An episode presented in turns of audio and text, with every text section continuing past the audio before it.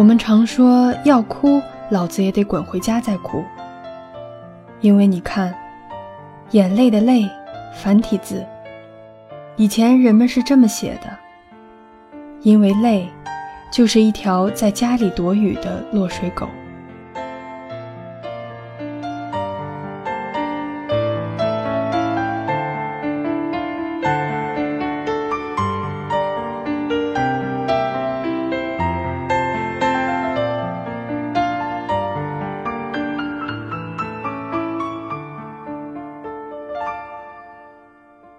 酒吧刚开的时候，被朋友们当作聚会的地方。后来慢慢的知道的人多了，陌生人也逐渐走进来。有一天下午，我翻出电磁炉，架起小锅，喜滋滋的准备独自在酒吧涮东西吃。五点多，有个女孩迟疑的迈进来，我给她一杯水，继续吃。女孩说：“我能吃吗？”我警惕地保护住火锅，不能，这是我自己吃的。女孩说：“那你卖点给我。”我说：“你一个人来的？”女孩说：“是的。”我说：“那这盘羊肉给你。”女孩说：“但我有男朋友。”我说：“把羊肉还给我。”女孩说：“已经不是男朋友了。”我说。那这盘蘑菇给你。女孩说：“现在是我老公。”我说：“大爷的，蘑菇还给我。”出于原则，火锅太好吃，我无法分享，替他想办法弄了盘意面。他默默吃完，说：“听说这个酒吧你是为自己的小狗开的？”我点点头，说：“是的。”女孩说：“那梅西呢？”我说：“洗澡去了。”女孩说：“我也有条狗，叫刘大黑。”我一惊，狗也可以有姓？听起来梅西可以改名叫张春花。女孩眼睛里闪起光彩，兴奋地说：“是啊，我姓刘嘛，所以给狗狗起名叫刘大黑。”它以前是条流浪狗，我在城南老小区里租房子，离单位比较近，下班可以走回家。一天加班到深夜，小区门口站了条黑乎乎的流浪狗，吓死我了。我跟他僵持了一会儿，他低着头趴在冬青树旁边，我小心翼翼地走过去，不敢跑快，怕惊动它。他偷偷摸摸地跟在后头。我猛地想起来包里有火腿肠，剥开来丢给他。他两口吃完，尾巴摇得跟陀螺一样。我想，当狗狗冲你摇尾巴的时候，应该不会咬人吧，就放心回家了。他一路跟着，把我送到楼下。我转身，他停步，摇几下尾巴。我心想，看来他送我到这儿了。就把剩下的火腿肠也丢给他。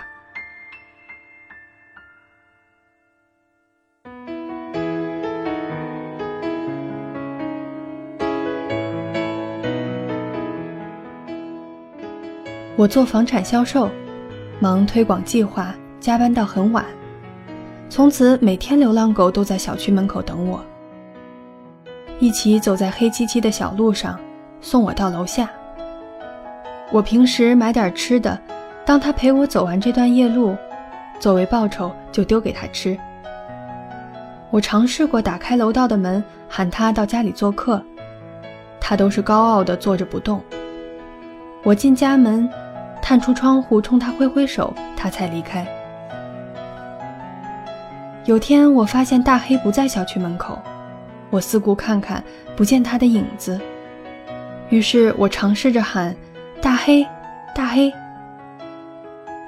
这是我临时乱起的名字，因为我总不能喊“蠢货狗子，你在哪儿呢？”结果草丛里悉悉索索，大黑居然低着头，艰难地走出来，一瘸一拐的，到离我几步路的地方，默默地坐着，侧过头去不看我，还挺高傲的。我心想，结伴十几次了，应该能对我亲近点吧。我壮胆上前蹲下，默默地摸他的头。大黑全身一紧，但没有逃开，只是依旧侧着头不看我，任凭我摸他的脑门。我突然眼眶一热，泪水掉下来，因为大黑腿上全是血，估计被人打断了，或者被车压到了。他瞟我一眼，看见我在哭。于是舔了舔自己的伤腿，奋力站起来，颤颤巍巍地走着。他居然为我带路，他在坚持送我回家。到楼下，我把包里的吃的全抖在地上，冲回家翻箱倒柜地找出绷带和消毒水。等我出去，大黑不见了，我喊大黑，大黑。然后大黑不知道从哪儿跑过来，这是我第一次看见他跑，跑得飞快，一瘸一拐的样子很滑稽。我想是因为自己喊他的时候带着哭腔吧。他不知道我出了什么急事儿。我打开楼道门，他还是不肯跟我回去，坐在路边，眼睛很亮。我抱着他，擦掉血迹。用绷带仔细缠好。我说：“大黑呀，以后你躲起来，姐姐下班带吃的给你，好不好？”大黑侧着头偷偷瞄我。我说：“不服气啊，你就叫大黑。”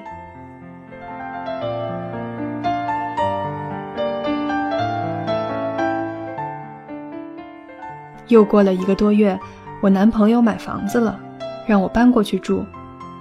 我问能不能带大黑，男朋友讥笑我，养条草狗干什么？我就没坚持。搬家那天，我给小区保安四百块，我说：“师傅，您替我照顾大黑吧，用完了你就打电话给我，我给你汇钱。”保安笑着说：“好。”和男朋友坐上搬家公司的卡车。我发现大黑依旧高傲地坐在小区门口，但是很认真地看着我。我的新家在郊区，之前和男朋友商量买个小点的公寓，一是经济压力小点，二是大家上班方便。再说了，如果买郊区那套一百六十平米的，我们两人工资加起来去掉房贷，每月只剩两千不到。我其实不介意租房子住，何必贷款买房，把我们的生活搞得那么窘迫？我男朋友不肯，说一次到位。我没坚持，觉得他也没错，奔着结婚去。搬到郊区，我上班要公交转地铁再转公交，花掉一个半小时。不过我还是觉得很幸福。直到他说要把他母亲从安徽老家接过来，我这才知道他为什么留了个房间一直空着。不过孝顺永远无法责怪，他父母很久前离婚，妈妈拉扯他长大。我说好啊，我同意。他妈妈来我家之后，虽然有些小磕碰，但每家每户都避不开这些。他妈妈是退休教师，很节俭。我们中饭不在家吃，他自己经常只买豆芽凑合。可给我们准备的早饭晚饭永远都很丰盛。几个月后，我加班至后半夜才到家，家里灯火通明，男朋友和他妈妈坐在沙发上，我觉得气氛奇怪。男朋友不吭声。他妈妈笑着说：“欣欣，你是不是和一个叫蓝公子的人走得很近？”我脑子嗡的一声，这是盘查来了。我说：“对，怎么了？”他妈妈瞟了我男朋友一眼，继续说着：“欣欣，我先给你道歉。今天不小心用你的电脑，发现你 QQ 没关，我就好奇，想了解你的生活，翻了翻聊天记录，发现了一些不好的事情，就是你和那个蓝公子，有很多不该说的话。我全身的血液在往脑门冲。蓝公子是我的闺蜜，是女的。她其实跟我男朋友还认识，属于那种人前冷漠、人后疯闹的脾气。QQ 资料填的是男，ID 叫蓝公子，喜欢跟我老公老婆的乱叫。这都什么事儿？男朋友一掐烟头说：“刘欣欣。”你把事儿说清楚。我站在过道，眼泪涌了出来，因为书房里东西被翻得乱七八糟，我所有的资料被丢得满地。卧室里衣柜、抽屉全部被拉开，我的衣服扔在床上，甚至还有内衣。我抹抹眼泪，说：“找到什么线索吗？没找到的话，我想睡觉了，我很累。”男朋友说：“说不清楚睡什么觉，你是不是想着分手？”我咬住嘴唇，提醒自己要坚强，不可以哭，一字一句说：“我没说要分手。”男朋友冷笑地说：“蓝公子，刘欣欣，我告诉你，房产证你的名字还没加上去，分手了你也捞不着好处。”我忍不住喊：“首付是我们两家拼的，贷款是我们一起还的，你凭什么？”男朋友说：“就凭你出轨。”出轨这两个字批得我头晕眼花，我立马随便收拾了箱子，冲出门去。他妈妈在后面拉我说：“欣欣，到底怎么回事？外面那么晚，别乱跑呀。”我说。阿姨，您以后要是有儿媳了，别翻人家电脑行吗？那叫隐私。男朋友在里头砸杯子，吼着说：“让他滚！”我在郊区马路上走了很久，拖着箱子一路走一路哭。闺蜜开车来接我，聊了通宵。她说：“误会嘛，解释就完了。”我说。她不信任我。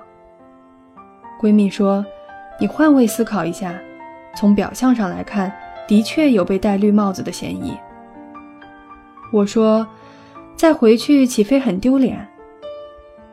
闺蜜说：“那不急，在我这儿住两天，他们也有不对的地方，翻聊天记录就是个坏习惯。你别看他们现在牛哄哄的，你两天不出现，彻底消失，他肯定着急。”我将信将疑，关机睡觉，浑浑沌沌的睡了几个小时，打开手机，结果一条未接来电也没有。我觉得天旋地转，心里又难受又生气。第二天，男朋友有点急了，电话一个接一个，问我在哪里，我不肯告诉他。第三天。他妈妈亲自打电话给我道歉，说翻电脑确实是他的不对，希望能原谅老人家。但是，年轻人之间既然都谈婚论嫁了，还是坐一起多沟通比较好。可我依旧觉得委屈，脑海里不停地浮现出一个场景：半夜自己孤独地走在马路上，一边哭泣一边拖着箱子。我害怕将来还会重演。第四天，男朋友打电话，两人沉默，在听筒两头都不说话，就这样搁在耳边半个多小时。他说：“那冷静一段时间吧。”我说：“好。”半个月后，我本来想上班，结果迷迷糊糊地走到以前租的小区，保安看见我打招呼：“刘小姐，好久不见啦。”我突然想起来，急切地问他：“大黑呢？”保安笑嘻嘻地说：“没事儿，他现在是小区的接送员，只要老人小孩回小区，他就负责从小区门口送到家。大家也乐得给他点吃的，都挺喜欢他。你看，一条狗现在都能勤劳致富了。我刚看到，好像吴大妈买菜回来，估计大黑又去送她了。听到大黑变成小区的明星，所有人都爱他，我心里有点失落，跟保安也没什么好聊的，就走了。没走几步，听见保安喊“大黑”，我转身看到大黑吧嗒吧嗒的从拐角跑出来，突然一愣，张大嘴呆呆地看着我。眼睛里露出惊喜，我相信他是笑着的，因为这是他笑着的表情啊。我蹲下来招手，大黑。大黑低头吭哧吭哧地走近我，第一次用头蹭我的手。我说：“大黑，你还好吗？”大黑用头蹭蹭我，我站起来说：“大黑。”姐姐下次再来看你。大黑摇摇尾巴，我走一步，它就跟着走一步，然后走出了小区。我不敢走了，停下来喊：“大黑，回去！”它不肯，贴上来用头蹭我，我的眼泪差点掉下来，说：“大黑，现在姐姐也没有家了，你回去好不好？”保安快步赶上来，拽着大黑往回走，说：“大黑从没走出过小区，他这是怎么了？”我不知道该往哪里去，昏头昏脑地走到了广场，坐在长椅上发呆。手机响了，一个陌生号码，接通了，是小区保安。他说：“姑娘，我把大黑关在保安室里，他不停地叫，疯狂地扒门。”我拗不过，就打开门，他立刻跟一支箭一样窜了出去，转眼就看不见了。我估计他想找你。狗一辈子就认一个主人，要是方便，姑娘，你就带着它吧。我放下电话，站起来四下张望，喊：“大黑，大黑！”然后广场的一个角落钻出来一条黑狗。他矜持地走到我身边，熟门熟路地趴下来，把头搭在我的脚面上。我摸摸他的头，眼泪掉在他脑门上。电话又响，是条彩信，房产证的照片，上面有我的名字。男朋友打电话说：“欣欣，我们不要折磨对方了。”其实第二天我就去申请加名字了。刚办下来，你看我置之死地而后生。你要是还要跟我分手，我人财两空。妈妈想搬回安徽，我觉得很对不起她。我哭着说：“你活该。”她也哭了。欣欣，你别再理蓝公子了。我说：“我现在就住在蓝公子家里。”他说：“欣欣，你别这样好吗？你能回来吗？”我说：“蓝公子是小梅，是女的。”他说：“那，欣欣，我们结婚好不好？”我拼命点头，说：“好，你让阿姨别走了。”然后我又看看大黑，说：“必须把大黑接回家。”男朋友说：“你在哪儿？我来接你们。”我告诉他地点。放下电话，觉得天都比以前晴朗，指着大黑说：“从此以后，你就叫刘大黑。”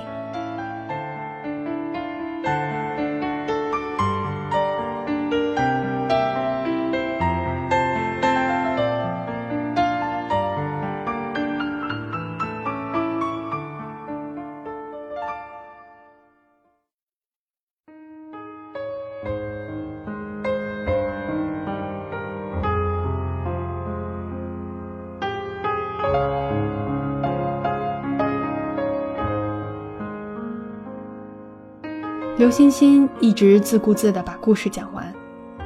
我送她一瓶樱桃啤酒，问：“后来呢？刘欣欣说：“我下个月去安徽办婚礼。”我问：“大黑当花童吗？”刘欣欣说：“大黑死了。”我一愣。刘欣欣说：“大黑到我家一个星期，不吃不喝了。婆婆比我还着急，请了几个兽医来看。兽医告诉我们，大黑年纪老了，九岁了，内脏不好，没什么病，就是要死了，不用浪费钱买药了。但婆婆还是花了一万多，说必须让大黑舒服点儿。”刘欣欣擦擦眼泪，说。我下班回家，婆婆哭着告诉我，大黑不吃不喝，一点力气都没有。我一上班去，他还会努力爬起来，爬到门口，呆呆地望着门外，一定是在等我回家。刘欣欣眼泪止不住，说：“婆婆每天买菜，做红烧肉，做排骨汤，可是都等我回家了，大黑才会吃一点点。”我要摸着他的头喊：“刘大黑，加油！”他才吃一点点，很少的一点点。你知道吗？后来我请了几天假，陪着大黑，他就死在我旁边的，把头搁在我手里，舔了舔我的手心，然后眼睛看着我，好像在说：“我要走了，你别难过。”刘欣欣放下酒瓶说：“我现在回想，大黑那天为什么追我？为什么在保安室里发疯？为什么跑那么远来找我？是不是他知道自己快死了，所以一定要再陪陪我呢？”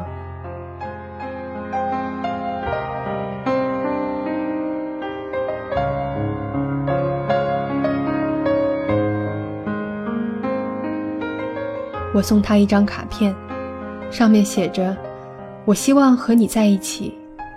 如果不可以，那我就在你看不见的地方，永远陪着你。”刘欣欣说：“谢谢你，我喜欢梅西，你要替我告诉他。”我点点头。他前脚走，店长后脚冲进来，冲我喊：“老板，又送酒。”本店越来越接近倒闭了。我说没有啊，人家给东西了，你看。欣欣送我一张照片，是他的全家福，男孩和女孩抱着一条大黑狗，老太太笑得合不拢嘴。照片的背面有行清秀的字迹：一家人。